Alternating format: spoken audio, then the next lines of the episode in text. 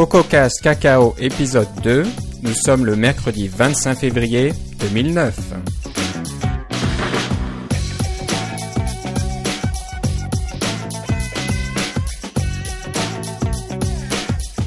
Bonsoir tout le monde, bienvenue à CocoCast Cacao. Ce soir, euh, nous avons plein plein de sujets euh, à discuter avec mon ami Philippe. Bonsoir Philippe. Bonsoir Philippe. Voilà, les deux Philippe euh, sont là au rendez-vous. Donc euh, avant de commencer, euh, je voudrais remercier les auditeurs qui ont téléchargé euh, notre podcast en masse, quasiment presque 1000 téléchargements depuis le premier épisode. Donc merci beaucoup de nous écouter et j'espère que vous êtes encore nombreux à vous serez nombreux à écouter le deuxième épisode. Ça sera un petit peu le test pour nous pour savoir si on est intéressant et si on dit pas n'importe quoi. Voilà. Voilà, donc euh, on va commencer tout de suite avec euh, les nouveautés euh, récentes dans le monde du développement sur le Mac. Bon, je pense que la première nouvelle qui est assez intéressante vient de d'Omni Group. On vient d'apprendre hier, je crois, ou avant-hier, je sais plus trop. Non, je crois que c'est Je hier. pense que c'est avant. Ou je pense que c'est le avant-hier. 20, quelque chose comme ça. Ok, donc moi je l'ai su hier seulement. Et je vous avoue que le premier produit que j'ai essayé, c'est alors c'est pas le plus intéressant pour les développeurs, mais c'est OmniDazzle parce que euh, c'est un outil très intéressant pour faire des screencasts. Euh, J'en ai pas fait depuis un certain temps, mais j'espère m'y remettre euh, bientôt. Et si vous regardez les screencasts de CocoCast, surtout de, Boris, vous verrez qu'il utilise ce petit outil pour faire des zooms euh, sur le code et tout ça. Donc euh, c'est c'est l'outil moi qui m'intéressait en premier, mais je pense que pour un développeur, le- l'outil euh, le plus in- intéressant et qui est maintenant gratuit euh, s'appelle Object Meter. Et, euh, Exactement. Philippe, je pense que tu connais le produit, donc je vais te laisser en parler. Ben, D'abord, juste pour dire que OmniGroup, pour ceux qui connaissent pas, c'est- ce sont des, des développeurs Next au départ d'il y a très longtemps. Ils ont fait des, des produits sur Next euh, pendant, de, pendant de nombreuses années. Euh, et puis, se sont convertis à macOS 10 quand, évidemment, Apple a acheté Next, ou enfin, certains diront que Next a acheté Apple à l'envers, pour euh, créer ce qui est aujourd'hui Cacao. Enfin, Coco, en anglais. Alors, ils ont beaucoup, beaucoup de produits et un de ceux qui est le, vraiment le plus intéressant pour les développeurs aujourd'hui, c'est, euh, et c'était vrai il y a, il y a 10 ans et c'est encore vrai aujourd'hui, c'est Omni Object Meter. Il existe beaucoup d'outils pour vérifier si vous avez des euh, fuites de mémoire. Donc, des objets qui sont en trop, qui sont alloués, sont jamais désalloués, euh, des, des objets qui partent euh, à la dérive, des objets qui euh, créent des calculs qui n'en finissent plus. Il y a de ces outils-là qui se retrouvent chez Apple maintenant. On, on a qu'à penser qu'à Shark ou des ou euh, Spin Control, des programmes comme ceux-là, qui sont fournis avec les outils de développement. Mais Omni Object Meter est vraiment dans une classe à part parce qu'il est vraiment conçu pour les programmes en Coco, euh, les programmes qui utilisent euh, euh, Objective-C, et il suit vraiment les objets, l'allocation, la désallocation des objets euh, au, au fur et à mesure que le programme est exécuté, et il les trace euh, beaucoup plus facilement que, que n'importe quel autre produit que j'ai vu. J'ai déjà utilisé la version démo euh, parce que c'était un produit euh, commercial pour mon utilisation personnelle et j'ai été très impressionné, mais je faisais pas assez de, de, coco à ce moment-là pour euh, que ça vaille la peine. Mais maintenant que c'est gratuit, il vaut vraiment pas la peine de s'en passer. Si vous avez un programme qui est en coco, vous ne vous n'avez qu'à le faire fonctionner en même temps que ce programme-là. Il va vous dire où vos objets sont alloués, où vos objets sont désalloués, s'il y a des objets zombies, s'il y a des objets qui euh, qui euh, existent euh, pour toujours, s'il y a des objets qui euh, qui fuient eux-mêmes, qui fuient d'autres objets.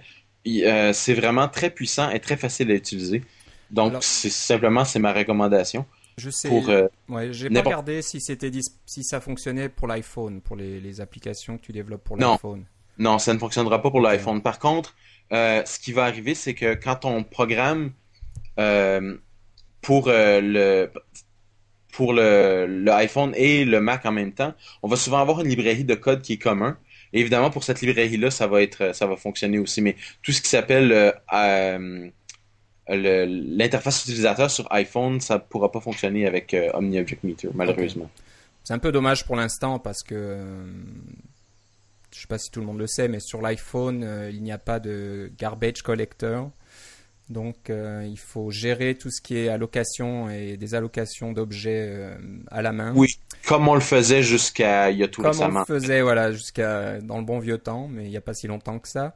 C'est ça. Et bah, pour de nombreux, pas de nombreux développeurs, mais pour, pour certains qui commencent surtout et qui débutent, c'est toujours le côté un peu compliqué d'Objective C et de Cocoa, c'est de bien gérer euh, la, la, vie, la durée de vie des objets. Oui. Et donc toute aide euh, est toujours appréciée. Alors j'espère qu'un jour euh, Object sera fonctionnera avec les classes euh, spécifiques à l'iPhone ou il y a peut-être d'autres solutions pour ça ou alors il faut juste utiliser les produits d'Apple. Oui, qui, qui, fonctionnent pour la plupart sur l'iPhone, mais pas tous. Il y a, il y a certaines exceptions aussi. Ouais, ouais. Donc c'est toujours une aide qui, qui, est bien reçue. Oui. Bon, bah bravo Omni Group. Euh, je sais pas trop pour quelles raisons ils ont fait ça, mais euh, c'est toujours euh, bienvenu. Ce que je disais, c'est que c'est des produits qui se vendaient, somme toute, peu par rapport à leurs autres produits. parce qu'il y a des équivalents comme Omni Object Meter. On peut faire un peu la même chose avec les produits de. Avec ce qui vient avec les outils développeurs Apple, mais c'est pas aussi. comment, comment dire C'est pas aussi pointu pour vraiment les objets en Objective-C. Donc, c'est vraiment particulier euh, dans, ce, dans Omni Object Meter. Bah, J'imagine que le, le, rapport entre le, le, nombre de ventes et le, support et le développement et les coûts de développement que ça engendre n'était pas bon. Donc, euh. Exactement, c'est tout expliqué sur leur blog. Et j'ai vérifié la date, tu avais raison, c'est en date d'aujourd'hui, le 25 D'accord. février. Donc c'est tout nouveau. j'ai vu ça hier soir assez tard. Donc, euh, ben, très bien. Euh, vous pouvez aller voir euh, sur leur site. dans les notes de, cet épisode, vous trouverez le, lien aussi qui vous amène directement à cette nouveauté. Donc, s'il y a aussi Disk Sweeper, je pense que c'est pour la maintenance de votre disque. Et puis OmniWeb, bien sûr, le navigateur web.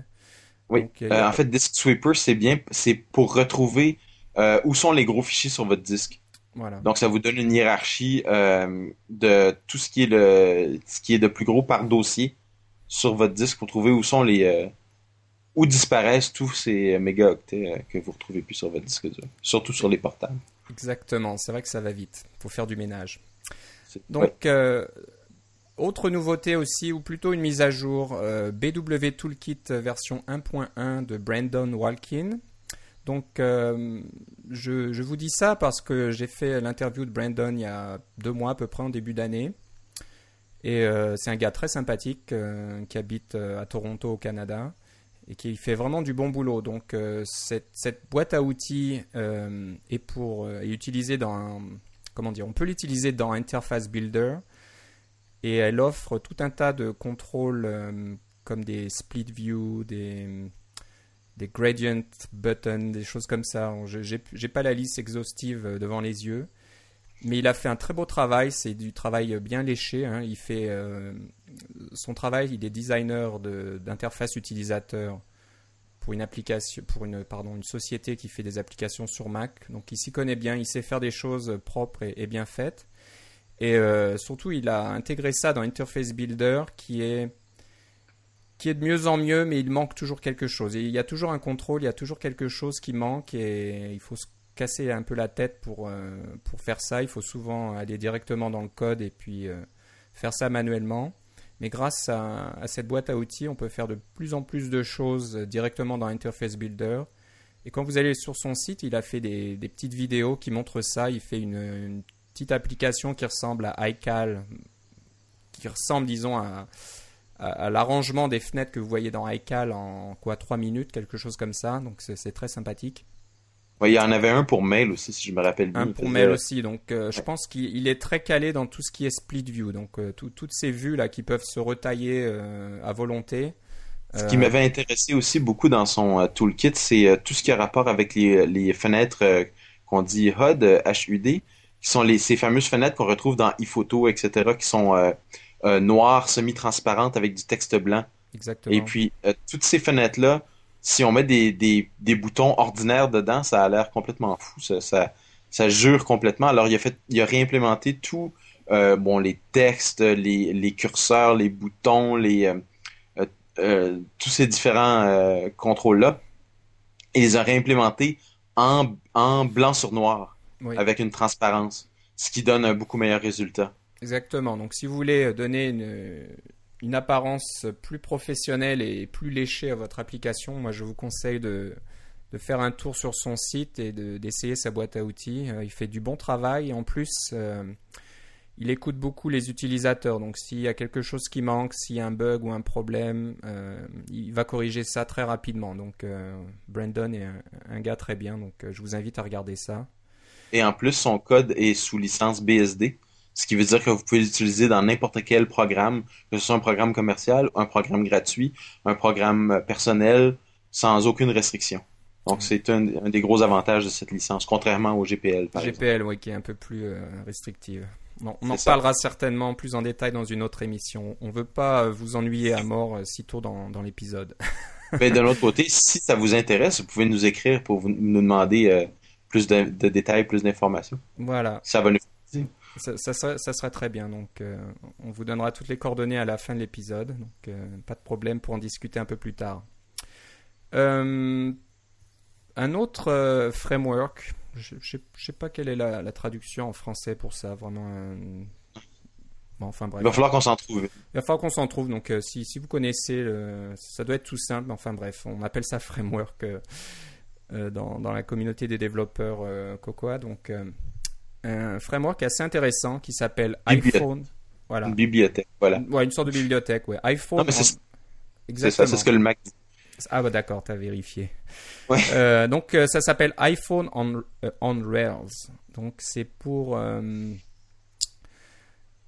ça, pour les gens qui font du développement Cocoa et qui font aussi du développement Ruby on, Rails, donc des applications web qui fonctionnent sur le principe du REST. bien sûr, quand tu vas me demander ce que REST veut dire. c'est ça. Ben voilà. Tant pis.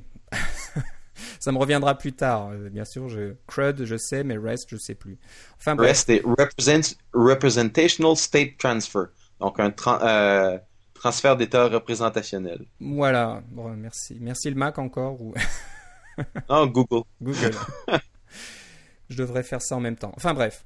Donc, euh, je pense que si vous voulez euh, développer une application sur l'iPhone qui utilise des services web.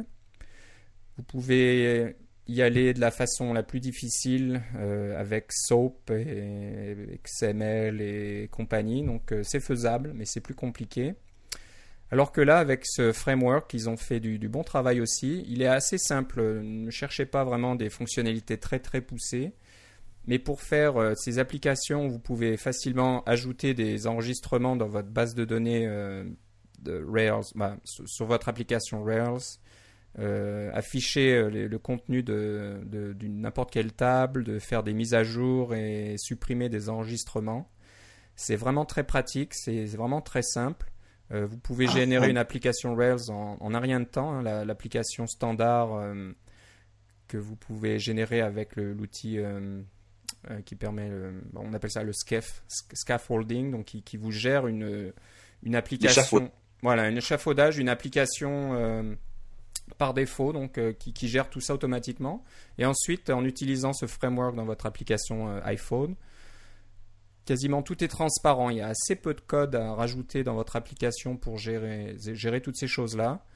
Donc euh, on ne va pas rentrer en détail euh, là-dedans ce soir, mais je vous invite aussi à, visiter leur euh, site web. C'est vraiment très intéressant.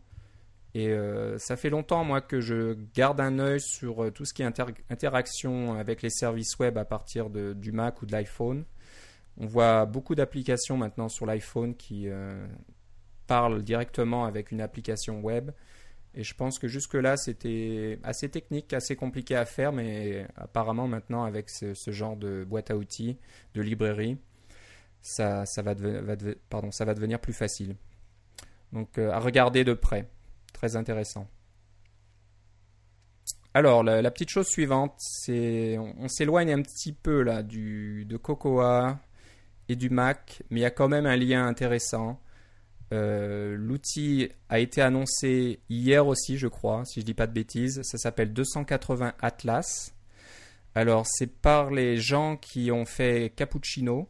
Alors, Cappuccino, je vais te laisser en parler, Philippe, mais c'est une sorte d'environnement qui vous permet de faire des applications qui, qui utilisent un peu les, techniques Cocoa, mais pour le web. Oui, 280 North, c'est une compagnie qui, euh, une petite, toute petite compagnie, je pense que c'est deux personnes. Ils ont créé un langage qui s'appelle Objective-J.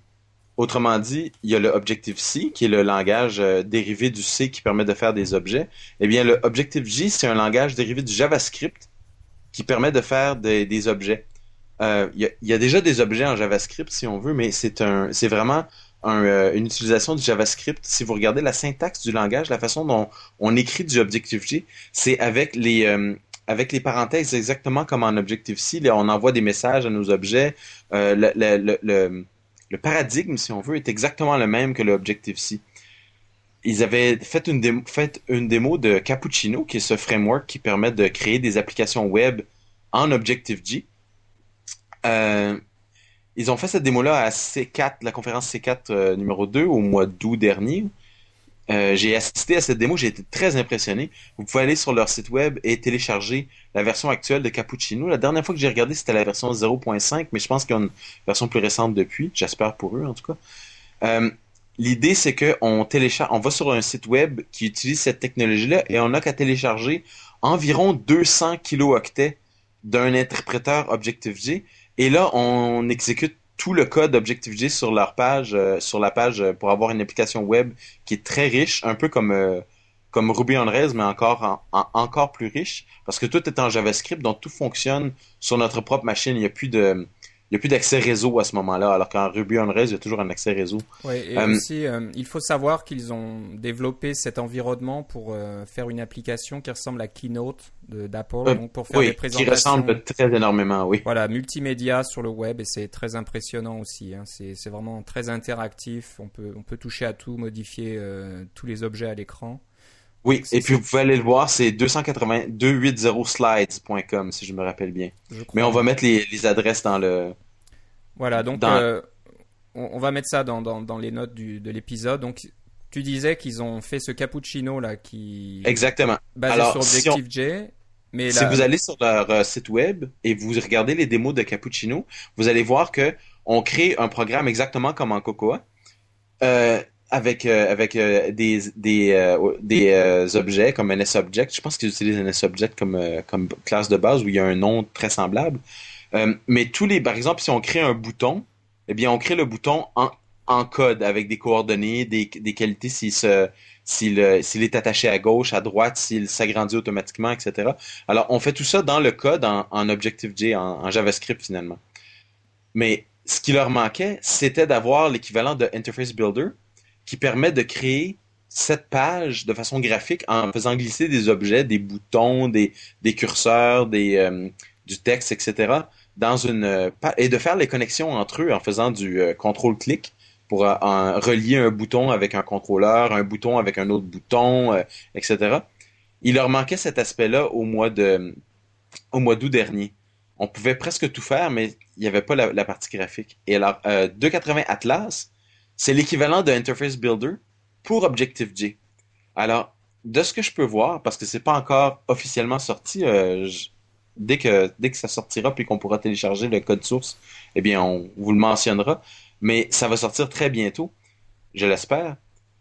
Euh, c'est de pouvoir faire créer toute son application web, penser euh, fenêtre avec des boutons et des, des choses comme ça, créer toute son application web euh, de façon graphique, exactement comme si on utilisait Interface Builder. Voilà, donc on est comme à, comme à la maison. C'est pour ça que je garde un œil aussi euh, sur cette, euh, cette solution parce que c'est un petit peu miraculeux pour les développeurs Cocoa sur Mac. au lieu d'essayer d'apprendre une plateforme complètement différente et une technique complètement différente comme Rails par exemple, là on peut être presque comme à la maison. C'est les mêmes concepts de modèle vue contrôleur, les mêmes connexions, etc. Le langage, voilà, Objective-J est légèrement différent, mais pareil, il ressemble euh, de beaucoup à Objective-C.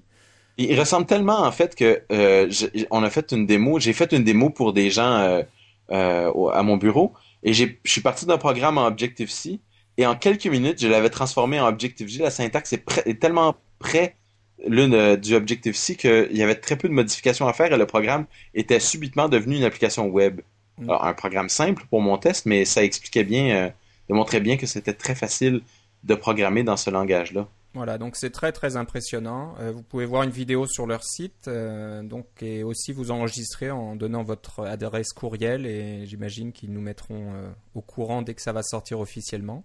Voilà. Le plus tôt sera le mieux, mais bon, prennent leur temps pour que ça soit bien bien fini et que ça marche, mais c'est très très très prometteur. Oui, j'ai bien hâte de voir ce que ça va donner dans dans quelques semaines ou quelques mois. Ils vont certainement sortir d'autres applications comme 280 slides qui ah, un, peu, dans la même veine et qui vont être certainement très très impressionnantes comme ça. Oui, oui. En fait, l'interpréteur Objective-J, il pèse environ 1 mégaoctet. Mais il y a moyen de le passer à travers un compresseur JavaScript. Par exemple, ça va changer tous les noms de variables par des trucs plus courts, euh, tous les noms de fonctions par des trucs plus courts, enlever tous les espaces blancs, etc. Et là, on tombe à peu près à 200K. D'accord. 200 kilooctets. Et ensuite de ça, s'il est compressé, parce qu'on peut euh, mettre des fichiers compressés sur un serveur, euh, à ce moment-là, on tombe à, peu près 100 kilooctets. Euh, ça, c'était euh, aux dernières nouvelles pour moi, mais ça veut dire que une fois pour le site, on télécharge une centaine de kilooctets, ce qui correspond quand même à juste deux ou trois images de taille moyenne. Ouais, c'est pas grand-chose. Et puis là, on a un interpréteur complet et puis on peut faire des applications très très riches. C'est vraiment génial. Ouais. Donc voilà, à regarder de très près, très intéressant. Tout à fait. Bon, euh, j'imagine que personne euh, n'a loupé la, nouvelle, mais Safari 4 bêta est sorti, euh, je sais plus, c'est avant-hier ou hier encore. Il se, passe tellement de choses euh, dernièrement que je, perds un peu le nord.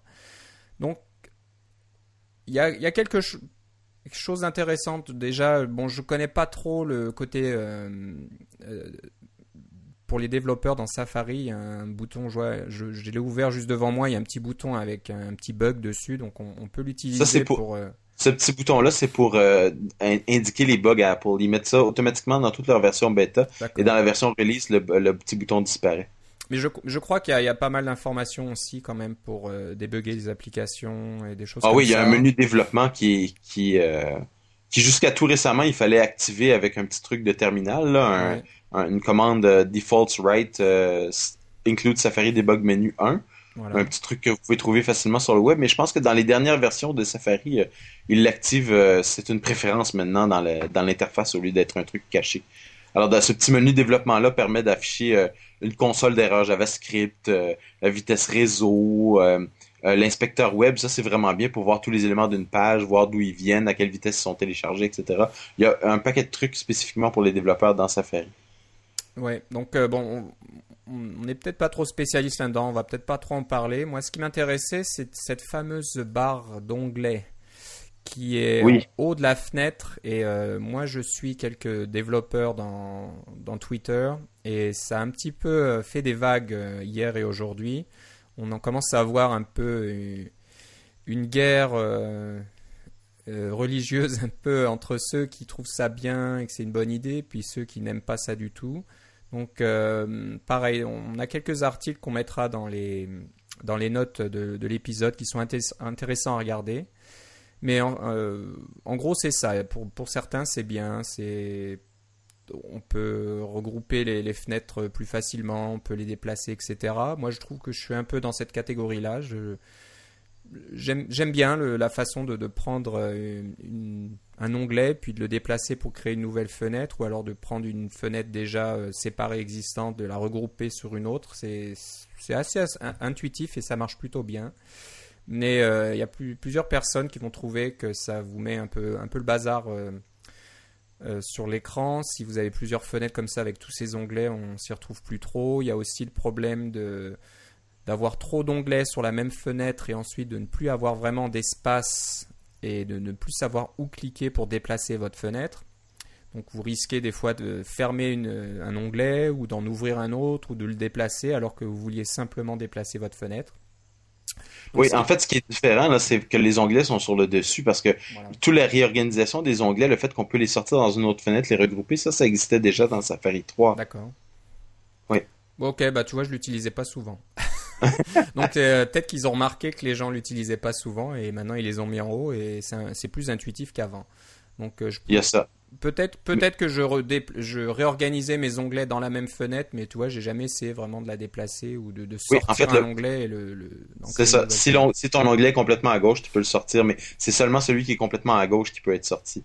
Il y a des, il y a des limitations comme ça. D'accord. Donc là, je pense que c'est plus flexible à, ce niveau-là. Moi, moi, moi, je salue le, la nouveauté. Je pense que c'est aussi intéressant de de se dire que peut-être dans la version Snow Leopard ou plus tard, on verra plus d'applications euh, utilisant ce concept, soit des applications Apple, soit carrément euh, d'intégrer ce genre de concept dans, le, dans la librairie Cocoa. Et euh, si vous faites des applications multi-documents, par exemple, vous pouvez avoir cette, caractéristique-là gratuitement. Peut-être que vous l'auriez directement. Donc, je sais pas, est-ce qu'ils ont sorti cette bêta un petit peu pour euh, tester le terrain et voir comment ça va être reçu Ou alors, euh, je sais pas. Donc, je serais pas étonné, moi, franchement, que dans Snow, Snow Leopard, on voit un peu plus des choses comme ça.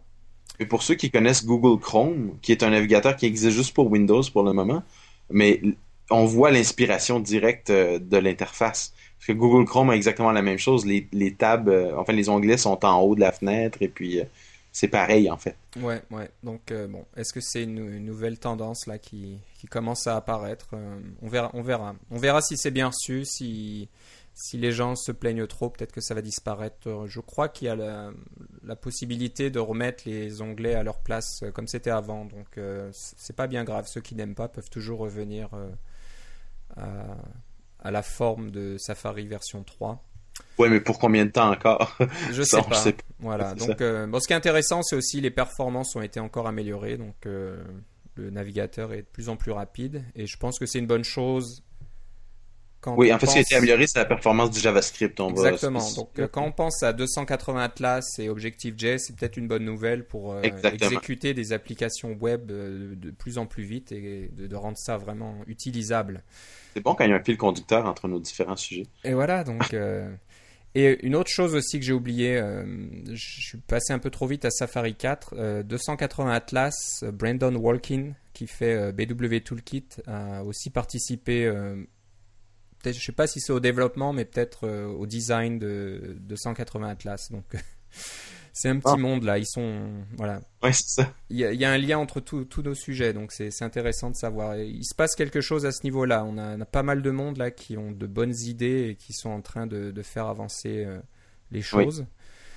Pas toujours. Et puis, si vous voulez avoir, si vous voulez avoir le, le, vraiment les, les, détails à la source, vous pouvez aller sur Twitter et euh, suivre euh, tous ces développeurs. Ils finissent toujours par exposer ce genre de trucs-là dans leur dans leur message de Twitter et on finit par les savoir euh, euh, bien avant les autres. Exactement. Si on s'attend juste à avoir des nouveautés sur euh, apple.com, il se passe vraiment pas grand chose en général et beaucoup de monde disent oh, bah, il n'y a pas de nouveauté, il n'y a rien à dire, il n'y a, rien d'intéressant. Oui. Il faut creuser un petit peu, il se passe beaucoup, beaucoup, beaucoup de choses. Donc voilà, j'espère que dans, dans, cette émission, on arrive à, à vous faire découvrir toutes ces choses-là. Peut-être que vous n'aviez pas entendu ces sujets. Donc, euh, je vous invite à regarder tout ça. Euh, bon, on, va quand même parler un peu du Palm Pre. Donc, euh, ça va être un sujet peut-être qu'on va détailler un peu plus dans cet épisode. Donc, ce n'est pas une grosse nouveauté. Hein. Le Palm Pre bah, a été annoncé depuis un certain temps déjà. Il n'est pas encore sorti, il n'est pas encore à la vente aux États-Unis. il n'a même pas été annoncé à l'international. Donc, aucune idée si on l'aura au Canada, si on l'aura en France ou ailleurs. J'espère que, qu'ils le feront euh, assez rapidement. je pense qu'il faut qu'il y ait une licence en plus euh, du, euh, de la Federal Communication, quelque chose comme ça, là, pour avoir. Aux États-Unis? Oui, c'est ça, pour avoir le droit de, de créer finalement une radio portative. Là. Ça prend au moins six mois d'avoir cette licence-là. Donc ça prend du temps. Donc, bon, on a quand même des informations qui commencent à filtrer. tout le monde a vu la démonstration euh, durant l'annonce euh, de, de l'appareil. C'était au CES, au Consumer Electronics Show. Voilà, donc. C'est ça? Oui, je crois, que, je crois que c'est ça, oui. Et si vous ne euh, l'avez pas vu, on va le mettre dans les notes. On mettra dans les notes. Alors, ce qui est intéressant, c'est que le Palm Pre est présenté comme le comme le premier vrai concurrent de l'iPhone. Il y a peut-être le BlackBerry, mais bon, BlackBerry c'est un peu différent. C'est vraiment plus orienté professionnel. Les professionnels l'aiment bien et continuent à l'utiliser. C'est ce qui transpire un peu dans les, différents sondages qu'on peut voir à droite et à gauche. Mais je pense que dans le côté un peu plus pas amusement, mais un peu plus sympathique. Le Palm Pre est bien placé. Il a une forme qui plaît. Il, est, euh, il a un écran euh, tactile. Il ressemble pas mal à l'iPhone au, au, niveau de l'interface utilisateur. Donc moi, ce qui m'intéressait un petit peu, et je voulais euh, en parler dans cet épisode, c'est que étant vraiment le peut-être le premier concurrent, ça va déjà un petit peu pousser Apple à pas à innover, mais à, sortir des, nouveautés ou des, choses qui manquent dans l'iPhone actuel peut-être plus rapidement. Parce que le Palm Pre appuie là où ça fait mal chez Apple. Donc euh, le copier-coller apparemment existe sur le Palm Pre, n'est pas, pas sur l'iPhone. Le, multitâche, alors attention, je ne dis pas que l'iPhone n'est pas multitâche, mais disons côté multi-application, vous pouvez lancer une application basculer sur une autre et revenir sur votre application. elle n'a pas bougé, elle est toujours là, elle fonctionne, euh, elle tourne toujours. Oui, alors que sur l'iPhone, l'application, euh, on la quitte et elle revient. On la quitte carrément, voilà. C'est même pas suspendu et comme ceux qui se souviennent et qui ont utilisé des, trios et des palmes dans, le temps, là, c'était l'application était plus ou moins gelée dans l'état où elle se trouvait et quand on venait, on, revenait exactement au même endroit. Alors que pour, pour, les développeurs euh, sur iPhone, Actuellement, c'est plus de travail. Quand on quitte l'application, il faut sauvegarder dans l'état dans lequel se trouve l'application et être capable de revenir dans cet état-là. Si le développeur le, décide, il n'est pas obligé de le faire. Mais si le, développeur veut donner l'impression que l'application a été gelée et elle attendait juste à revenir, il y a beaucoup de travail quand même qui est... Par exemple, si vous avez un programme de dessin, vous pouvez enregistrer le dessin en cours puis euh, l'application quitte, et puis euh, quand l'application revient, vous rechargez le dernier dessin. L'utilisateur n'aura pas l'impression que rien a changé, mais vous avez dû tout enregistrer et tout relire. Exactement, donc c'est plus de travail, ça prend plus de temps. Alors le Palm Pre, on n'en sait peut-être pas suffisamment, mais apparemment c'est vraiment du, vrai multitâche. On peut lancer plusieurs applications et elles vont continuer à s'exécuter simultanément. J'ai hâte de voir ce que ça va faire avec la pile, ça. parce qu'une des raisons pour laquelle sur le iPhone on ne peut pas faire ça, c'est parce que s'il y avait des, applications qui fonctionnaient en arrière-plan, euh, la, pile durerait vraiment pas très longtemps. Exactement. Donc euh, sur l'iPhone, je pense que c'était une sage décision. Hein. C'est assez facile d'installer une application mal développée et mal conçue qui va manger toutes les ressources et déjà va ralentir le téléphone euh, en général et ensuite euh, vous videz les batteries en, un rien de temps. Donc, Je pense que c'est beaucoup plus intéressant de mettre ce, poids-là sur le développeur plutôt que sur le, concepteur du téléphone. Parce que le développeur euh, doit créer une application qui joue selon les bonnes règles. Donc, si c'est si c'est simplement le système d'exploitation qui permet d'avoir des limites plus élevées, plus éloigné, c'est sûr qu'il va toujours avoir des applications qui vont pousser les limites, simplement pour des raisons de soit de mauvaise programmation ou de ou de carrément euh, on utilise des outils qui créent ce genre de trucs-là sans qu'on s'en rende compte. Par exemple, si quelqu'un programme à C++ et commence à mettre des euh, la librairie euh, STL à l'intérieur de son code parce que c'est ça qu'il y a sur son sur son ordinateur de bureau, puis c'est ça qu'il a toujours fait, ben il va se créer une application qui va être monstrueuse, pas très efficace, dans certains cas, pas tout le monde qui fait ça, mais euh, euh, dans certains cas, pourrait être monstrueux, c'est pas très efficace parce que fondamentalement, on fonctionne sur un processeur ARM à 412 MHz. C'est pas un ordinateur de bureau à 1.8 GHz. Alors, c'est ça la, la grosse différence. Il faut avoir. Ouais. il faut vraiment euh, utiliser des outils qui sont spécifiques. Et c'est pour ça que le, le Palm est intéressant parce que un de leurs points de vente pour les développeurs, c'est qu'ils ils disent que tout est fait en HTML, euh, CSS et JavaScript. Donc, toutes les applications sont faites, euh, le langage de programmation, au fond, est du JavaScript. Alors, ils disent qu'on n'a pas rien à apprendre parce qu'on connaît déjà tous le HTML et le JavaScript. C'est probablement vrai qu'on connaît pas mal tous le HTML et le JavaScript, au moins dans la base. Mais euh, ce qu'ils disent pas, c'est qu'il faut apprendre leur framework à eux qui permet de, de, faire une interface entre le JavaScript et le, le, système d'exploitation de, de, Palm. Il y, a, déjà un peu des, informations qui commencent à filtrer sur le site des développeurs euh, chez Palm. Ils ont euh, publié le premier chapitre d'un livre à venir, apparemment. J'espère qu'il viendra euh, assez rapidement. Oui. Il, commence déjà à montrer comment ça fonctionne. J'ai pas trop regardé ça en détail. c'est une bonne idée, c'est sûr que apprendre encore une nouvelle plateforme avec euh, peut-être un nouveau langage et des nouvelles librairies, ça commence à être casse-tête pour tous les développeurs. On a déjà euh, pas ah, mais ça, je pense que c'est parce que tu programmes pas beaucoup sur les, les, les, téléphones mobiles. Parce que chaque téléphone mobile a son propre langage et puis sa propre façon de programmer. Puis même si on essayait, essaye d'utiliser quelque chose comme Windows Mobile, qui est une, une version de, de Windows qui fonctionne sur plusieurs téléphones mobiles, eh bien, chaque téléphone mobile a sa propre euh, version de Windows Mobile qui n'est pas nécessairement compatible avec l'autre. Alors, on se retrouve avec des problèmes de plus petits dénominateurs communs pour, euh, pour développer euh, des applications. Il faut tester sur chaque téléphone. non, les téléphones mobiles, même si on programme en Java, il y a beaucoup de choses à, vérifier, beaucoup de choses à tester. et puis, devoir apprendre un nouveau langage, un nouveau framework, c'est pas très étranger à la plupart des développeurs de, de programmes pour téléphone portable.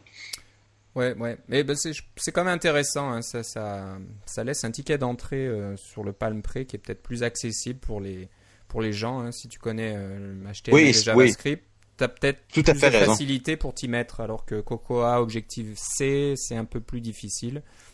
Bon, si vous n'êtes pas d'accord avec moi, vous, vous, me le direz. Hein. je, pense que, je pense que ça, c'est simplement une question de perception. La, la perception est que, ah, c'est un, qu'est-ce que c'est du Objective-C? J'ai jamais entendu parler, alors que qu'est-ce que c'est du JavaScript? Ah, je sais ce que c'est. Mais d'un autre côté, si c'est du JavaScript qui doit parler avec un framework particulier et qu'on connaît pas du tout, le niveau de difficulté va être exactement le même. Et le Objective-C, si vous nous écoutez et que vous n'avez jamais programmé en Objective-C, vous pouvez apprendre ce langage-là en moins d'une journée en vous y mettant un peu.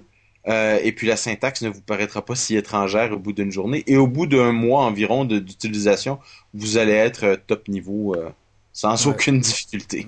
Vraiment à l'aise.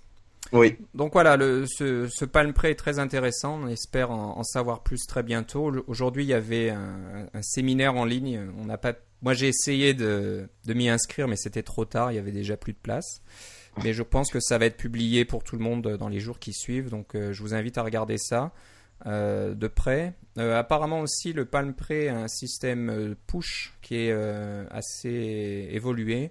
Si je me souviens Et qu'est-ce que c'est un système push, si tu veux décrire? Alors là, c'est une bonne question. Apparemment, les... on peut recevoir des mises à jour de données sur le Palm Pre venant de, de l'Internet en général.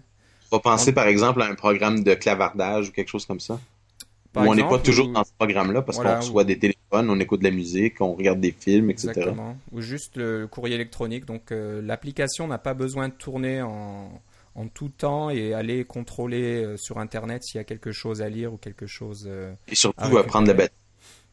Et, exactement. Donc ça nous ramène à Apple qui avait annoncé un système. Ah oui, je me rappelle de ça tel, euh, je crois que c'était WWDC, la conférence des développeurs l'année dernière. Un système push qui permettait de, de stocker les informations qui venaient d'un serveur jusqu'à temps que le téléphone se reconnecte euh, au, réseau et que les données seraient toutes transférées à ce moment-là. Oui, je me rappelle de ça. Voilà, donc euh, tout ça est sous clause de confidentialité, donc on n'a pas de détails. Ceux qui ont vu des présentations à la conférence des développeurs peuvent pas vraiment en parler. Mais je crois, si mes souvenirs sont bons, qu'Apple avait promis que ça viendrait euh, assez rapidement. ils, avaient, oui, ça. ils, avaient, donné peut-être une date ou au moins euh, fin d'année ou début d'année, je sais plus exactement. Six mois ou un truc dans le genre, là, oui. Et là, rien du tout. Pas une nouvelle, on ne sait pas du tout ce qui se passe. Donc, en fait, ça ne s'est pas mentionné nulle part. C'est ça qui est intéressant. Est-ce qu'ils ont des problèmes? Est-ce qu'ils se rendent compte que c'est pas la meilleure solution? Est-ce que peut-être une version 3 de, de, du système d'exploitation de l'iPhone sortira pourra gérer ça, nativement, je sais pas trop. Ou peut-être que leur expérience du web avec MobileMe euh, a été euh, suffisamment désastreuse qu'ils ont décidé de prendre leur temps avec celui-là. Exactement. Donc c'est, je pense que c'est une bonne idée. Moi, j'étais pas très très emballé parce que quand l'iPhone est sorti, euh, Apple s'est s'est bien amusé en, se moquant du BlackBerry et que le BlackBerry utilisait des serveurs intermédiaires pour euh, transférer les messages, etc. Et si le serveur intermédiaire était en panne, et eh ben, il n'y avait plus de BlackBerry. Ah oui, quand on coupe le serveur intermédiaire qui est à Waterloo en Ontario, pas tellement loin de chez ouais. Euh, tout l'Amérique du Nord euh, dans l'Est ne fonctionne pas pour le BlackBerry. Voilà, vous recevez pas d'email, pas de message, quasiment rien du tout, pas, de données. Donc c'est sûr que c'est bon, c'est quelque part un peu risible et que c'est pas l'idéal, alors que qu'Apple disait qu'avec euh, la technologie ActiveSync de Microsoft, alors merci Microsoft, oui. Euh, on, peut faire, on peut faire une connexion directe entre votre iPhone et votre serveur Exchange euh, dans votre société. Donc c'est vrai que c'est une bonne chose. Là, il n'y a plus de, de serveur intermédiaire pour, le, courriel, oui. Pour le courriel. Mais par contre, dès qu'il commence à offrir une, cette solution push, il parlait de serveurs intermédiaires chez Apple. Exactement. Pour délivrer euh, toute cette chose-là. Donc, euh, bon, ça me fait un peu rigoler. Alors, peut-être qu'ils se sont dit, ouais, bah, c'est pas l'idée. Alors, je sais pas trop ce qui se passe là-dessus. Mais encore, le Palm Pre va certainement un peu euh, ruer dans les brancards et pousser Apple à, agir à ce niveau-là. Et pour la petite histoire, pour faire un peu dans les potins, il y a beaucoup des ingénieurs de Palm qui travaillent sur le Palm Pre qui viennent d'Apple. Tant, ben John Rubinstein étant le, le, développeur principal, c'est quelqu'un qui a travaillé pendant longtemps chez Apple et qui a travaillé aussi sur l'iPhone. Et j'ai lu, mais je crois que c'est dans Valleywag, donc je ne sais pas qu'est-ce que ça vaut comme, euh, comme qualité de rumeur, mais j'ai lu que euh, Palm avait une offre euh, constante pour n'importe quel développeur de Apple qui touchait de près ou de loin au iPhone. Il les engageait sur le champ à une fois et demi leur salaire. Donc, euh, c'est du. Euh, le mot anglais, c'est poaching. Le mot français, ce serait quoi euh, je, ça serait pas de la chasse aux développeurs? c'est un peu ça. Alors, c'est sûr que le Palm Pre, on, peut, on voit clairement qu'il n'a pas commencé sur une page blanche, à partir d'une page blanche comme l'a fait l'iPhone. L'iPhone, il n'y avait pas vraiment de, téléphone intelligent de, cette classe-là qui existait avant. Alors que là, on voit clairement que le Palm Pre a été conçu en ayant l'iPhone pour modèle. J'imagine que les ingénieurs chez Palm avaient un iPhone sur leur, leur bureau et qui passaient leur journée à trouver comment, où étaient les failles de l'iPhone, comment faire mieux pour combler ces failles et comment quelle, quelle chose ajouter à leur téléphone pour concurrencer l'iPhone. Donc ça, c'est très très net dans, dans tout ce qu'ils ont fait dans leur application.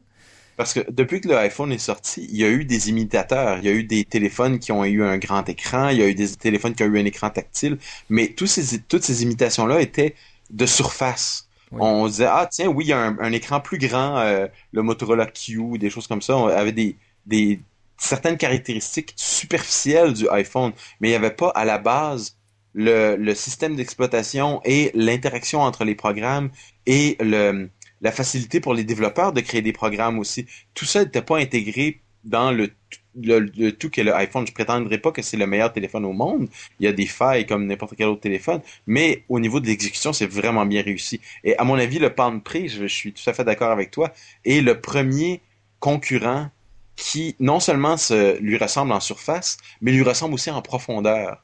Euh, par l'interface touch est vraiment au centre de la de de l'utilisation. Il y a un clavier réel sur le Pre, qui il y a, alors qu'il y a seulement un clavier virtuel sur le iPhone, mais euh, c'est fondamentalement c'est presque la seule différence au niveau au niveau de, de l'ensemble. Pour le reste, ça se ressemble beaucoup. Et le clavier, je pense, c'est un bon exemple parce que Steve Jobs a fait un pari en se disant le clavier, ça sert à rien, vous pouvez tout taper sur l'écran. Ou ça certainement ouais, il, s'avère qu'à l'usage, beaucoup, beaucoup de monde euh, se, se, plaignent à ce niveau-là. C'est pas si facile que ça. Euh, pour les habitués du BlackBerry, ils, n'aiment en général pas trop l'écran tactile, ils préfèrent un, clavier euh, physique. Et donc là, on peut voir vraiment que, que Palm a fait peut-être des études auprès des consommateurs, auprès des, surtout des consommateurs qui utilisent des iPhones. Et, Sûrement. Ils ont, ils, ont, ils, ils, ont décidé de mettre un clavier physique sur leur Palm Pre parce que surtout pour ceux qui tapent des emails à longueur de journée, c'est vraiment plus pratique malheureusement. Donc Steve Jobs a peut-être un peu raté son pari à ce niveau-là. J'imagine que la prochaine génération de l'iPhone va rectifier le tir. Je dis pas qu'il y aura un clavier physique, mais il y aura peut-être euh, soit du retour de, de, force sur l'écran ou une technologie. On prend, on prend des paris? Moi, je parie qu'il n'y aura pas de clavier physique sur l'iPhone à ce moment. Je pense pas non plus. Non, non. Je, bah, quoique, je sais pas. Tu sais, euh, des fois, Steve Jobs annonce des choses euh, avec fracas et puis il revient un peu sur ce qu'il a dit un peu plus tard. Donc ah oui, euh, comme le, ils voulaient jamais mettre de vidéos sur les iPods. Hein. Moi, voilà, l'Apple TV un peu pareil. Hein. De brancher quelque chose sur la télévision. Euh, qu'est-ce qu'il disait avec avec un ordinateur, vous ouvrez votre esprit. Avec la télévision, vous le fermez. Ou il avait dit quelque chose comme ça. Donc, euh, il est revenu sur pas mal de, décisions et d'annonces qu'il avait faites.